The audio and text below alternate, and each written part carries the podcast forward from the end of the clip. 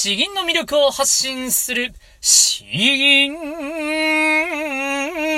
チャンネル。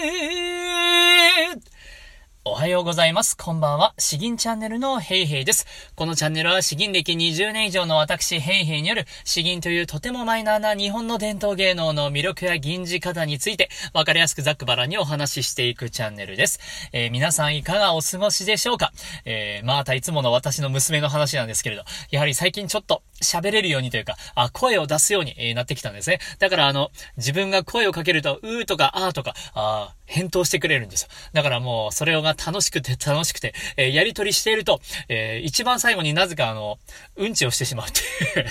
お腹の方からギュルギュルって、えー、食事中の方は申し訳ないです。え、で、その度に僕がおむつ替えをしてという。まあ、基本おむつ替えは僕の、え、仕事なんですけれど、え、なんか本当に、え、今、今やるんかいみたいな感じを、ついつい僕も娘に 突っ込んでしまうという。えー、いや、本当に、楽しいですね。臭いですけど楽しいなと思っております。えー、さて、えー、今日お話しする内容なんですけれども、えー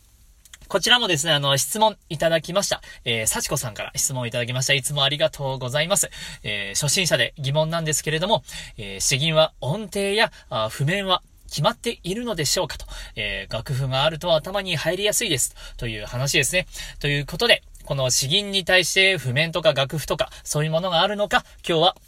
えまあ、の、それに回答する形でお話ししていきたいと思います。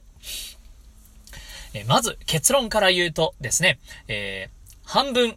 半分譜面というものがあって、半分そういうものはないという半々な非常に、えー、中途半端な回答になるかなと思います。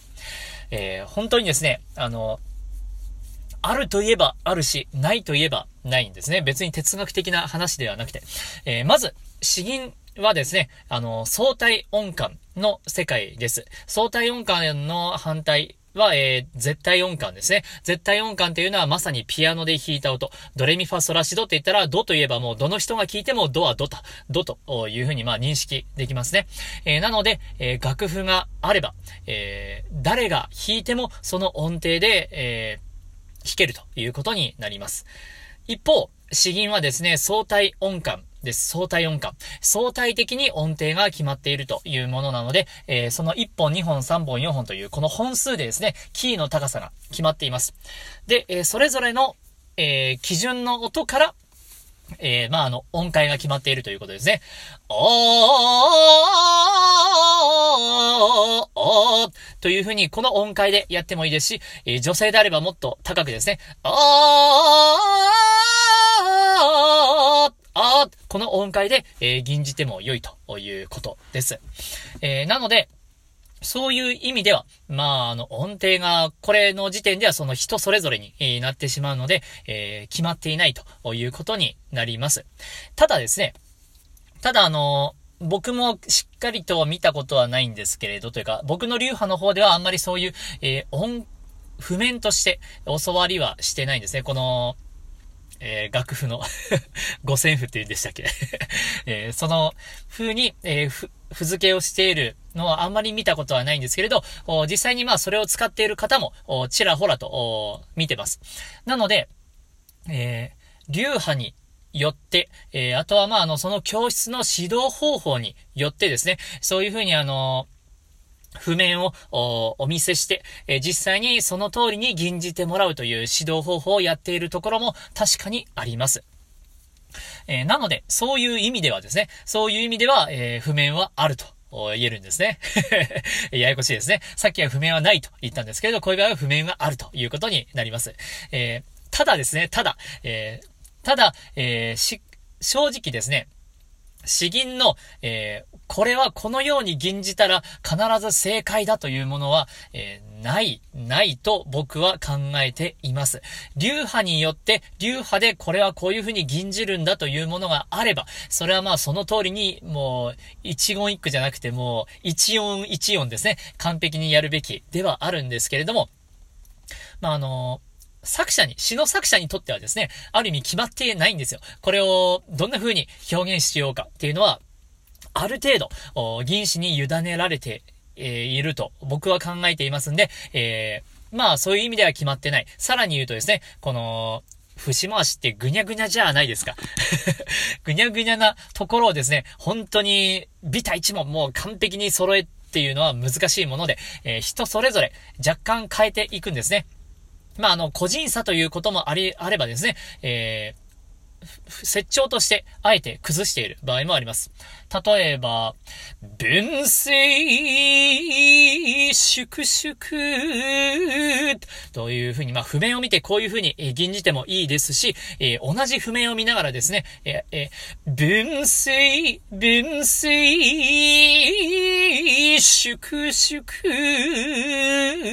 と、え、こういうふうに吟じても、正直あの、間違いではないんですね。えー、なので、えー、まあ、特に僕の場合は、あの 僕は基本雑な性格なので、えー、まあ、銀じるたびに微妙に、えー、変わっていってはいるんですよね。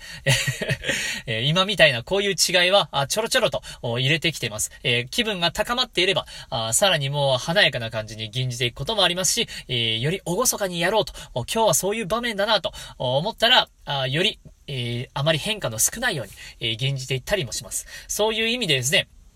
えー、まあ、あの、決まっていないと いう話ですね。決まっていると言ったり、決まっていないと言ったり、えー、この、ややこしいところなんですけれど。まあ、そういう意味で、えー、この、まあ、50-50な、あ答えになってしまうというところですね。本当にあのうん。先生の言われた通りにきっちりやるっていうのは、まあ、あのやはり、初心者のうちは、まず、その、見よう見真似、聞きよう聞き真似で、しっかり、やっていくことが大事ですね。えただ、まあ、あの、ここは何と言いますか。えー、詩吟の大会で、えー、やる場合は、やはり教わった通りにしっかりと、やるというのが大事かなと、正確にやるというのがとても大事なんですけれども、まあ、ちょっとした発表会とかですね。あとは人前で銀じるとか、あそういった時に、いや、これ、この銀は、私譜面知らないから銀じれないわとか、あそういうんではなくてですね、えー、もう今まで教わったことを継ぎはぎしながら、あ銀じてあげても僕はいいと思ってるんですね。えー、もっともっと詩吟っていうのは、えー、いい意味でお手軽だなと思っているわけです。えなので、えー、まあ、あの、ケースバイケースなんですけれども、ちゃんとした大会では、しっかりと、丁寧に細かいところまで、えー、まあ、譜面があるのであれば、それに合わせてやればいいですし、えー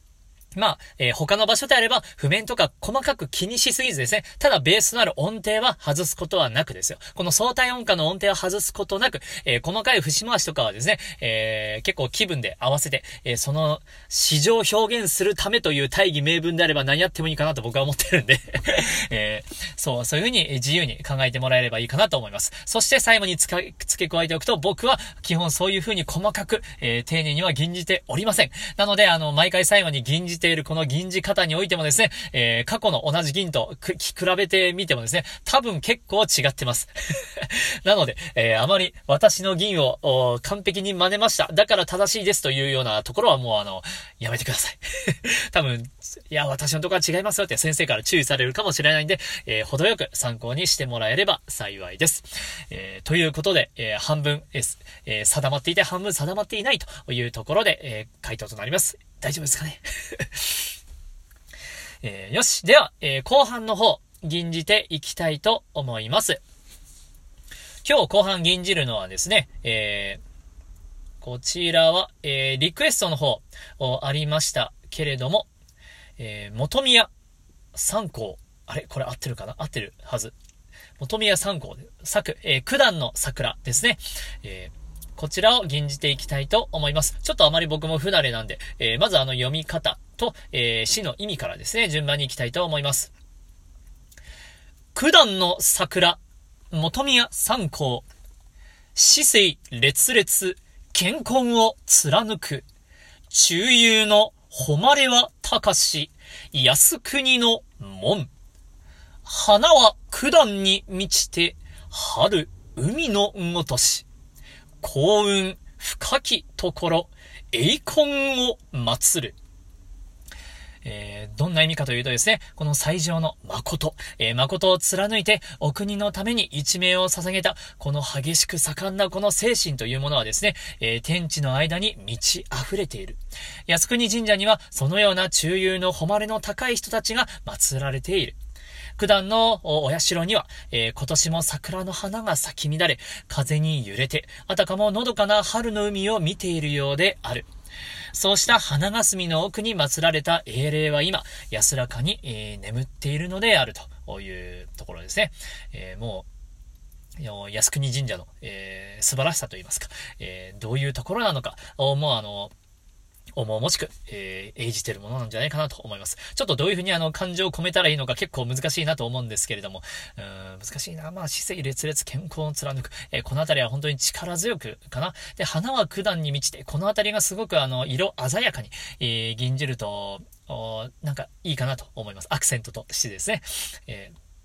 ー、で、最後、栄光を祀るというところ、しっかりと締めるというところかな。ですね。よし。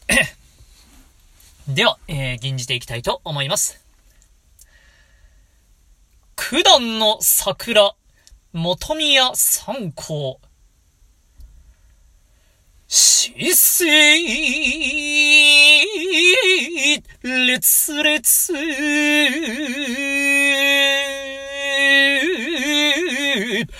健康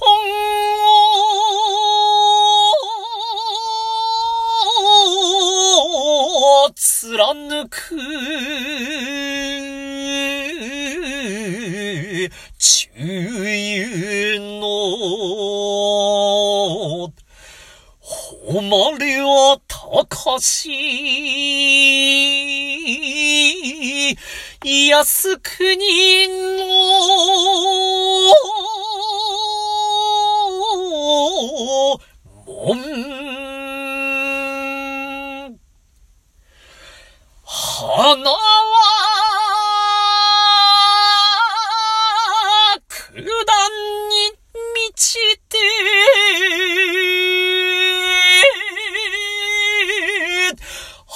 る、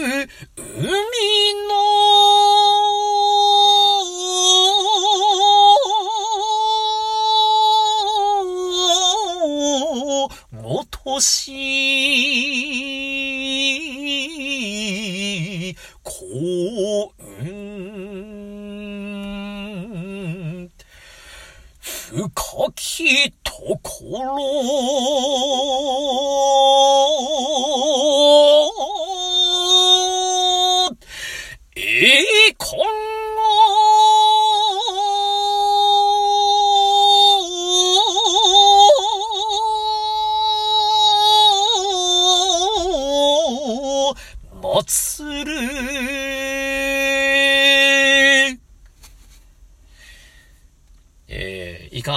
したでしょうかいや、ちょっと、えー、難しい。というか、まあ、あの、ちょっと練習不足感が、えー、なくはないんですけれど、姿勢列列、健康を、ちょっとここの音程が怪しかったかなというところはありますが、えー、でもですね、えそう、え本当にあの、国のために一命を捧げた、え多くの人たちが、いる、結構重々しい場所ではあるんですけれども、え、花は九段に満ちて、春、海のごとし、えー、この、急に、えー、色鮮やかな、え美しい場面になるんですね。なので、なんと言いますか、ただ、えー、まあ、あの、気持ちが急にパーッと、開くような、とはいえですね、とはいえ、えー、もうあの、大勢の亡くなった方が、あ祀られているわけですから、えー、なんとなくこの、コントラストはですね、えー、悲しい、悲しい美しさを、なんか、切なくなると言いますか、しっとりするような感じがしますね。花は九段に満ちて、春、海のごとし、えー、なんかあの、遠くを眺めるような、そんななんかあの気持ちになりますね。えー、うん。